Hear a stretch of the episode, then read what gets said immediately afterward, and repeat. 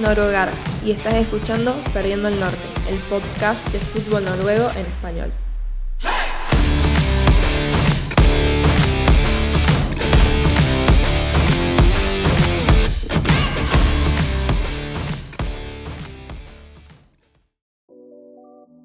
Muy buenas a todos y bienvenidos a Perdiendo el Norte, el primer episodio de esta tercera temporada que empezamos hoy con un invitado muy especial, Martí Cifuentes. Primero te doy la bienvenida, luego ya iremos con Fede. ¿Qué tal, Martí? Hola, muy buenas. Encantado de estar con vosotros. Y también tenemos a Fede Knudsen, nuestro querido copresentador. ¿Cómo estás, Fede? ¿Qué tal? ¿Cómo va todo por Argentina? Mucho calor, pero bueno, ya empieza la Liga Noruega, la Liga Sueca, todos con muchas ganas ya. Con mucho calor, pero con muchas ganas de, seguir esta nueva temporada que va a prometer y mucho. Y sin más dilación, vamos ya a hablar con Martí un poquito. Y lo que primero que te quería preguntar, Martí, es un poquito las expectaciones de esta temporada. Martí Cifuentes, para quien no lo conozca, creo que serán pocos, ya porque nos hemos cansado de, de hablar de él. Está entrenando ahora en Hammarby, el club más grande de Estocolmo y también, evidentemente, pues de, de Suecia. Así que, Martí, ¿cómo se presenta la temporada? Estáis a las vísperas de la semifinal de Copa. Em, ¿cómo, ¿Cómo lo presenta el equipo, el cuerpo técnico, todo? Bueno, la verdad es que una temporada que va a ser seguramente desafiante porque, bueno, el año pasado creo que, el equipo hizo una muy buena temporada y precisamente por eso, pues bueno, han habido bastantes cambios, han habido jugadores que se han ido a otras ligas, eh, hemos tenido bastantes cambios y, bueno, a nivel de club hemos apostado también por un, por un cambio de estrategia con jugadores muy jóvenes, de mucho talento, de mucho, de mucho potencial, pero bueno, todos esos cambios habrá que, habrá que ver cómo, cómo afectan de momento, la verdad es que arrancamos la pretemporada, como sabéis, en enero. Y bueno, de momento hemos arrancado bien. Eh, arrancamos también la, Copa durante el mes de febrero. Y como bien dices, pues bueno, nos hemos plantado en semifinales. Mañana es un partido difícil porque jugamos fuera de casa y, bueno, eh, Miolvi es, es un club que en los últimos años lo está haciendo muy bien. Y cuando juega como local, pues es un equipo que concede muy poquito y que, y que defensivamente son fuertes pero bueno, con las expectativas eh, muy altas y con, y con mucho optimismo. Em, Martí llegó a Noruega, eh, de hecho llegó a Suecia, a Escandinavia en 2017. Por tanto, Martí, tú has visto un poquito esta evolución que creo que se está produciendo en Noruega, ¿no? Solo con las figuras, por ejemplo, para, para hablar de, de Holland o de Odegor, no solo con ellos, sino también de los jóvenes, que ya hablaremos más tarde de ellos, también de los jóvenes que salen de Suecia, que salen de Dinamarca. Es que de hecho, Martí, tú has estado en, Noruega, en Suecia, en Dinamarca, tú has visto un poquito todo lo que es el fútbol escandinavo. Hay mucho cambio, realmente desde dentro se percibe también esta evolución que desde fuera creo que Fede y hoy todos los oyentes estarán de acuerdo que, puede ser que, que así sea. Sí, la verdad es que, bueno, a veces con, cuando lo hablo con, mis amigos digo, ¿no? Yo estoy haciendo la tournée escandinava, voy de, país en país, pasando frío en todos ellos, pero la verdad es que también eh, pasándolo bien. Em, no, es cierto, yo noté un cambio ya cuando llegué en Suecia en 2017, como bien dices, primero llegué a ECO, eh, un club grande en, en, Escandinavia, y bueno, ya tenían la idea de que, que querían intentar cambiar cosas. Y luego a nivel de liga sueca Creo que habían una serie de entrenadores jóvenes intentando aportar ideas. El fútbol sueco estaba muy marcado por, un tipo de fútbol inglés, el 4-4-2 muy en línea, muy zonal, muy inglés, que, ya trajeron los ingleses en los años 70. Luego, cuando yo marché a Noruega, sí que vi que en las academias, en, muchos clubes, clubes como Bolerenga, clubes como Ott, como propio Rosenborg, eh, muchos clubes pues que están sacando, que, ya por aquel entonces estaban empezando a, apostar por muchos jugadores jóvenes, que las academias estaban trabajando bien. Y bueno, yo mismo en Sandefjord, ¿no? Estuve dos años y medio en Noruega, eh, donde, donde, bueno, eh, fue una experiencia muy buena. Y también nosotros mismos, siendo un club pequeño, eh, creo que sacamos muchísimos, o al menos bastantes jugadores de la cantera. Sander Risan, Sander Moenfos, Peter, no me quiero dejar a nadie, George Gibson. Yo creo que hicimos debutar en dos años y medio no sé, como prácticamente 10, 12 jugadores de, una cantera que es un club pequeño. Entonces hay potencial, hay potencial. Y luego sí que es verdad que cuando marché a Dinamarca en 2020, 2021, em, mm. el fútbol danés yo creo que también por un tema geográfico, siempre ha estado un poquito más conectado a Europa. Eh, entonces hace, eso hace que, sobre todo el fútbol alemán, históricamente, ahora hay mucha, muchos agentes, muchos scouts que vienen de Italia, de Inglaterra. Entonces yo creo que ese trasvase de jugadores, incluso a nivel de academia, que van del fútbol danés a nivel de, academia a academias, a equipos de también primer nivel, pero para jugar en academias de, de Italia, de Inglaterra, es bastante normal. Pero en cualquier caso hay talento, en los tres países hay talento y, bueno, se está trabajando bien porque también hay, hay jugadores de buen nivel. Martín, mencionaste por el camino tu paso por Noruega, tu paso por Sandefjord. Yo quiero empezar a preguntarte un poco por tu estadía en el país, quizás dejando un poco de lado el tema futbolístico, ¿cómo fue tu, ya venías de un país escandinavo, cómo fue quizás tu adaptación? Eh, ¿Qué cosas te sorprendieron del país en sí? Eh, ya te digo, saliendo un poco de lo que es el fútbol en sí. No, la verdad es que tengo, tengo muy buena experiencia. También es verdad porque me acogieron muy bien. La gente allí, eh, desde el primer día cuando llegué, eh, bueno, con los brazos abiertos, sabiendo que el carácter escandinavo es diferente al carácter latino, al carácter mediterráneo, pero la verdad es que hice muchos amigos en los tres años prácticamente que estuve allí. Em, lo primero que me chocó es que yo no conocía la ciudad de Sandefjord, había estado en Oslo anteriormente. Eh, Sandefjord está prácticamente a unos 150, 200 kilómetros al sur de Oslo. Y bueno, está creo que, no sé si es la décima o undécima ciudad más grande de, de Noruega. Entonces mis expectativas yo siendo de Barcelona, pues era de encontrarme una ciudad grande. Claro, cuando llegué, Sandefjord es, es, prácticamente un pueblo eh, bastante extenso, porque es verdad que en Noruega, pues lo, normal, las, las, las, familias viven normalmente en casas más que en apartamentos. Entonces hace que las extensiones de, las, de los pueblos, de las ciudades sean bastante grandes, pero al final no dejaba de ser un pueblo. Entonces, eh, bueno, ese fue el primer impacto, pero me, me, me gustó mucho, sobre todo Sandefjord es una ciudad eh, preciosa en verano, una ciudad que está considerada de las mejores para veranear de toda Escandinavia. De hecho, mucha gente de, Noruega pasa su verano en Sandefjord. Y, bueno, la verdad es que en ese sentido, tanto a nivel quizá cultural también, porque yo venía de vivir un año y medio ya en Suecia, no fue tan, tan, tan drástico el cambio. Pero la verdad es que fue, fue una experiencia muy bonita y, y bueno, lo pasé muy bien.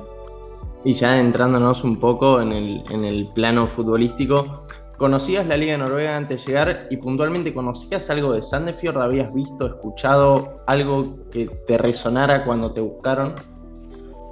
Sí, la verdad es que bueno, en el momento que me marché a Suecia, em, bueno, me interesé sobre todo por ver más fútbol escandinavo, porque siempre, bueno, es un fútbol que yo ya tenía entendido que estaba muy conectado que era bastante habitual que haya que hayan jugadores que van de la liga noruega a la sueca o de la danesa a la noruega. Entonces es un mercado que a pesar de ser tres países diferentes están muy conectados.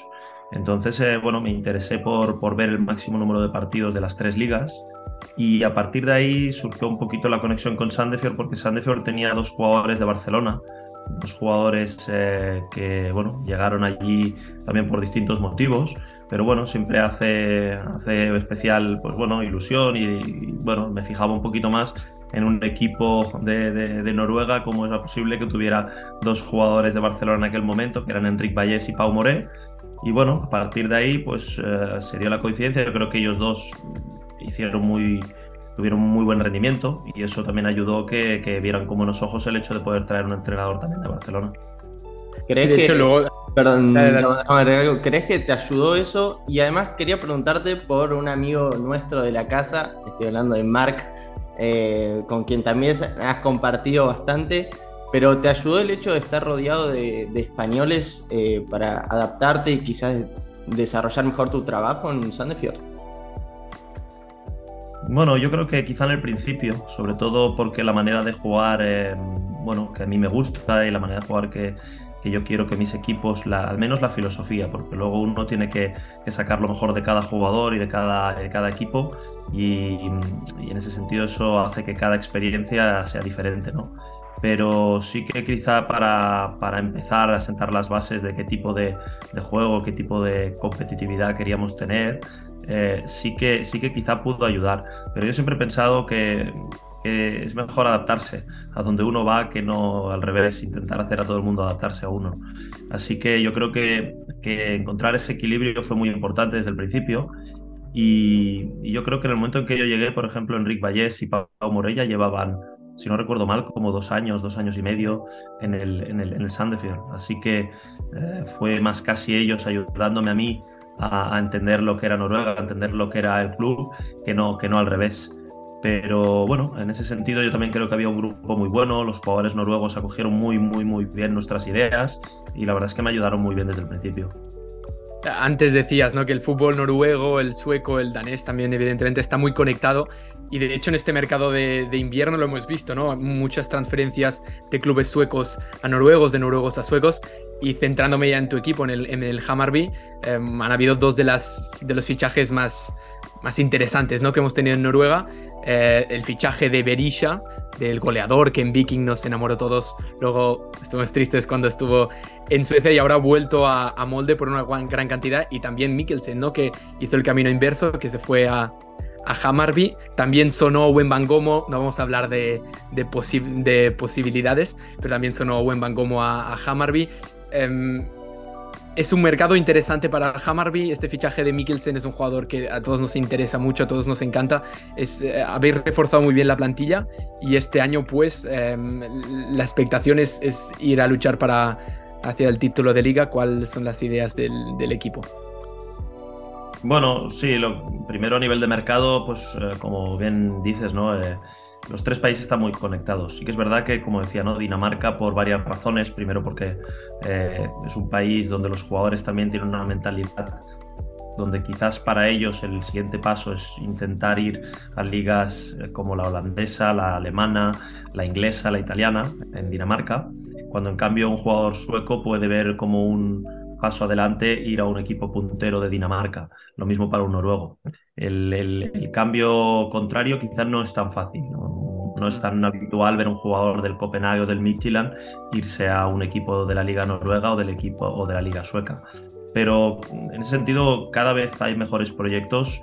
Yo creo que Suecia, mm, comparando estos tres países, tiene una ventaja que es la, la, atmósfera que hay en los estadios, las aficiones en Suecia eh, son espectaculares y en ese sentido eso da un plus sobre todo en los equipos punteros como puede ser eh, nosotros mismos, Hammarby, Malmo, Oiko, eh, son equipos pues, que, que, bueno, que son interesantes para jugadores que están despuntando en cualquiera de los tres países. A partir de ahí, pues bueno, nosotros tenemos un, equipo de trabajo, un jefe de scouting, eh, un director deportivo. Yo mismo, bueno, me involucro bastante también en cuanto a, qué tipo de jugadores pues, eh, nos, gusta, nos gustaría tener y cómo podríamos mejorar la plantilla. Y bueno, eh, fueron dos situaciones un poco paralelas, ¿no? August Mikkelsen es un jugador que ya seguíamos durante todo el año. Yo lo conocía de mi etapa en Noruega Em, es un chico que había tenido, cuando era joven, teniendo mucho talento, había tenido algunas pequeñas lesiones, le faltó un poquito de continuidad, pero que en las dos últimas temporadas realmente eh, empezó a mostrar todo el talento que tenía. Entonces yo creo que era un momento de intentar tenerlo en el equipo ahora o quizás ya, ya iba a ser muy tarde en el futuro. Em, entonces, bueno, estamos muy contentos de que pudiera llegar porque es un jugador que tiene muy bueno contra uno, es un jugador que se mueve muy bien en espacios reducidos, que utiliza bien las dos piernas, que es imaginativo, pues para el tipo de juego que a nosotros nos gusta, em, creo que nos va a ayudar muchísimo. Eh, luego el caso de Berisha es un caso un poco especial.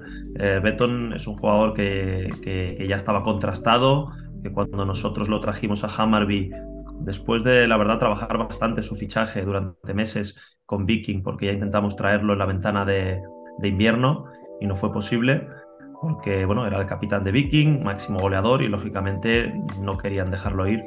Pero bueno, finalmente en verano se pudo conseguir la transferencia.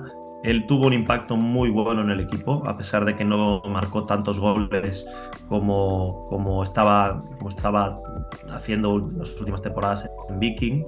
Em, pero tuvo un impacto muy positivo en el equipo y nuestra idea era, era que se quedara.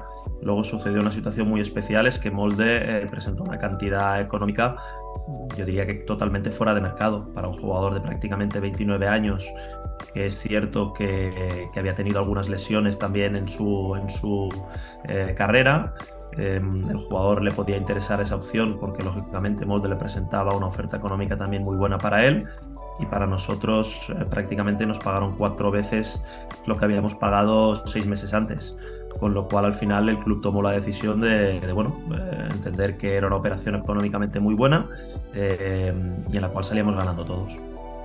Sí, hemos hablado de Mikkelsen, pero me gustaría también ya decir algunos nombres para que también los oyentes los vayan siguiendo esta temporada. Em, ya te lo he dicho a ti, Martí, Montader Majek no sé si lo pronuncio del todo bien, ¿eh? eh me cuesta un poquito ahí, pero em, tienes, tenéis a Montader aquí, está en el Hocken, está Mamadou Sonoko, Benny Traoré, dos juegos también muy interesantes y que hemos visto ahora en, Copa que se empiezan a entender. Y también Gift Orban, el jugador que se fue del Stabak temporada pasada, ahora se ha ido al Ghent y bueno, lo que está haciendo estos últimos partidos está totalmente eh, rompiendo lo que se preveía. Ese también ese talento que está saliendo de Noruega, de, Suecia, em, cómo se puede mantener estos jugadores en estos países, em, qué se les puede decir a estos jugadores para seducirles, para decirles que se quede un poquito más a hacer su carrera cuando seguramente ya clubes grandes o grandes eh, ligas ya están llamando a sus puertas. Sí, es, es quizá uno de los mayores, em, bueno, no problemas, pero sí situaciones que tenemos que afrontar. ¿no? Em, estas ligas, experiencias que son muy buenas ligas para desarrollar talento joven, porque son ligas muy bien organizadas, porque em, es verdad que hay presión, pero también es verdad que hay más paciencia que en muchos otros países. Yo creo que, por ejemplo, la liga danesa lo ha hecho muy bien durante muchos años. Cuando miras las plantillas en la liga danesa, hay muchos clubes con, con la verdad, muchos jugadores jóvenes. Eh, creo que Noruega en los últimos años también lo ha estado haciendo muy bien, donde ha habido muchísimos jugadores en los últimos 4 o 5 años que están dando saltos a ligas más potentes. Y yo creo que la liga sueca, pues es verdad que ha tenido casos más puntuales años atrás, yo creo que ya hace mucho tiempo, pero Zlatan Ibrahimovic en su momento, eh, Alexander Isak hace más o menos 10 años o 8 años, no sé, 7 años, pues em, se han dado situaciones, pero yo creo que en Suecia también ahora va en el camino de apostar también eh, por jugadores más jóvenes. En Hammarby eh, tenemos convencidos de que es una, de que es una, una, una muy buena oportunidad para, para desarrollar a estos chicos. Eh, la mejor manera es que ellos entiendan que lo importante es dar el salto cuando estén preparados, no, no hacerlo solo cuando llegue la primera oportunidad. un buen ejemplo, nosotros llevamos un buen control de los jugadores que salen de Hammarby. El año pasado, solo por citar dos nombres, Viliot Schwedberg, que ahora está en Celta, Celta de Vigo. Él firmó en Celta por, por una cantidad muy elevada, em, creo que más o menos eran 6 millones de euros la venta. Michael Lado, que ahora está en AZ Almar. Michael había jugado prácticamente, no sé, no sé si llegó a los 10 partidos con el primer equipo. Em, la realidad es que han jugado muy poquito eh, los dos y son dos chicos con un talento excepcional y que están normalmente en la lista de la sub-21. Estoy seguro que tendrán carreras muy, muy, muy buenas pero que a veces es mejor esperar un poco, eh, cuando digo un poco no son tres años, igual es hacer una temporada más para ganar esa regularidad, esa confianza, mejorar algunos aspectos, sobre todo también a nivel mental, antes de dar el salto a ligas más competitivas donde la, competitividad dentro de las plantillas y la paciencia eh, es muy diferente a la que, a la que hay en Escandinavia. Bueno, Marti, ya para cerrar un poco, em, estamos en vísperas de una nueva temporada. Eh, yo te estoy llevando totalmente a Noruega, me vas a tener que disculpar. Estamos en, en vísperas de una nueva temporada. Obviamente hay equipos que son por nombre, por juego, por lo que fuera, candidatos. ¿Tenés algún candidato vos para esta temporada de la Elite Serie?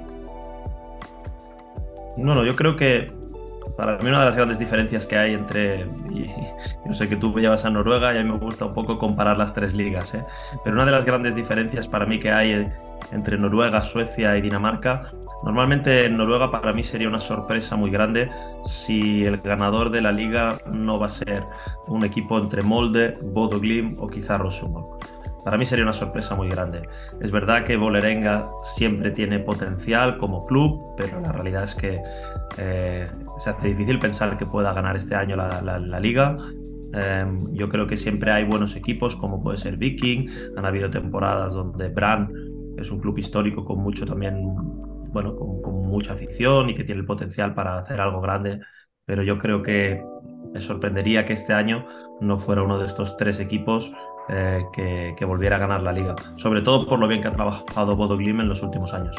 Em, yo creo que en Suecia está mucho más abierto, eh, son muchos más equipos los que pueden ganar la liga y en Dinamarca pasa un poquito lo mismo que en Noruega. Yo creo que en Dinamarca cuando analizas mm, seguramente es una gran sorpresa si no es eh, Copenhague, si no es Midtjylland, que este año no está haciendo un gran año, o Bromby, que este año no está haciendo un gran año. Normalmente es entre estos tres equipos que sale el ganador de la liga. Sí, sí, absolutamente de acuerdo que hay una superioridad de ciertos equipos en, en la Liga Noruega. Te voy a hacer terminar con últimas dos preguntas. Esta de ahora es un tanto quizás más lúdica, si se quiere. Si te dijera que le recomiendes el fútbol, ya sea noruego o escandinavo a alguien y que lo invites a ver, ¿cómo lo seducirías para, para que empiece a seguir estas ligas? No, simplemente que, disfruten de los partidos. Hay jugadores de mucho nivel.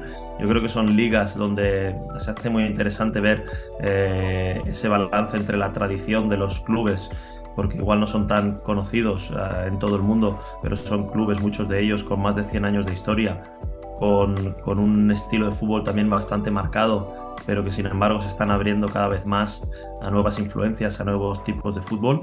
Y realmente yo creo que siempre es eh, muy divertido ver jugadores que con el paso de los años, eh, cuando miro vista atrás, yo recuerdo ver a Helan jugando contra nosotros cuando él estaba en Molde, tenía 17 años y acaba de meter 5 goles en un partido de, cuartos de final de Champions League.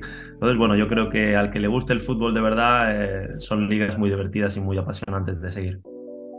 A, mí me convenciste, supongo que a Ramón también, pero yo si no siguiera fútbol escandinavo, a partir de ahora lo empezaría a ver.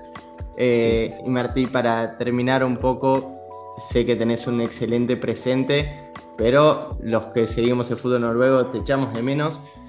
Eh, ¿Te gustaría volver en algún momento a Noruega? ¿Están las puertas abiertas por si tenés alguna chance o aspirás a otro tipo de, desafío, otro tipo de experiencia? Lo pasé muy bien en Noruega, la verdad es que fueron dos años muy, muy bonitos en Sandefjord. Eh, salió todo prácticamente eh, prácticamente perfecto. No diré perfecto porque el primer año cuando yo llegué no pudimos conseguir salvar al equipo, pero luego el siguiente año ascendimos. El, último año hicimos una de las mejores temporadas de la historia de Sandefjord. Eh, conseguimos que toda la gente estuviera unida, todo el pueblo disfrutando del equipo, así que claro que sí, algún día, porque no, me gustaría volver a Noruega. Sí que es verdad que ahora estoy muy feliz en Hammarby, Estoy muy feliz en, Estocolmo, disfrutando también de este proyecto.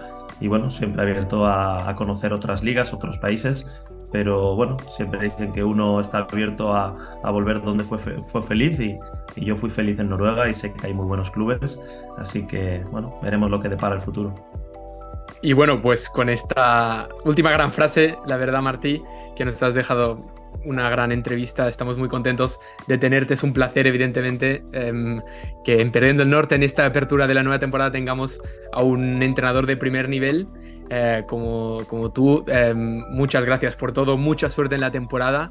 Em, tu Sentak, te tenemos en noruego. A ver si algún día te volvemos a tener por las tierras eh, de Halland y compañía. Y, y nada, hasta aquí este primer episodio. Fede, todo tuyo. Muchas gracias Martí, te aprovecho para agradecerte de mi parte y qué manera de empezar, ¿no? Creo que no podríamos haber empezado de la mejor manera. Así que muchas gracias a todos, nuevamente Martín, muchas gracias a vos y nos encontraremos en el siguiente. Tusen tack.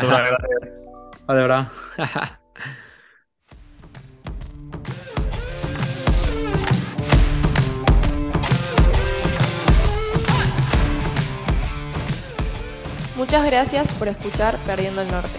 Volveremos en breve con más. Recordá seguirnos en nuestras redes sociales arroba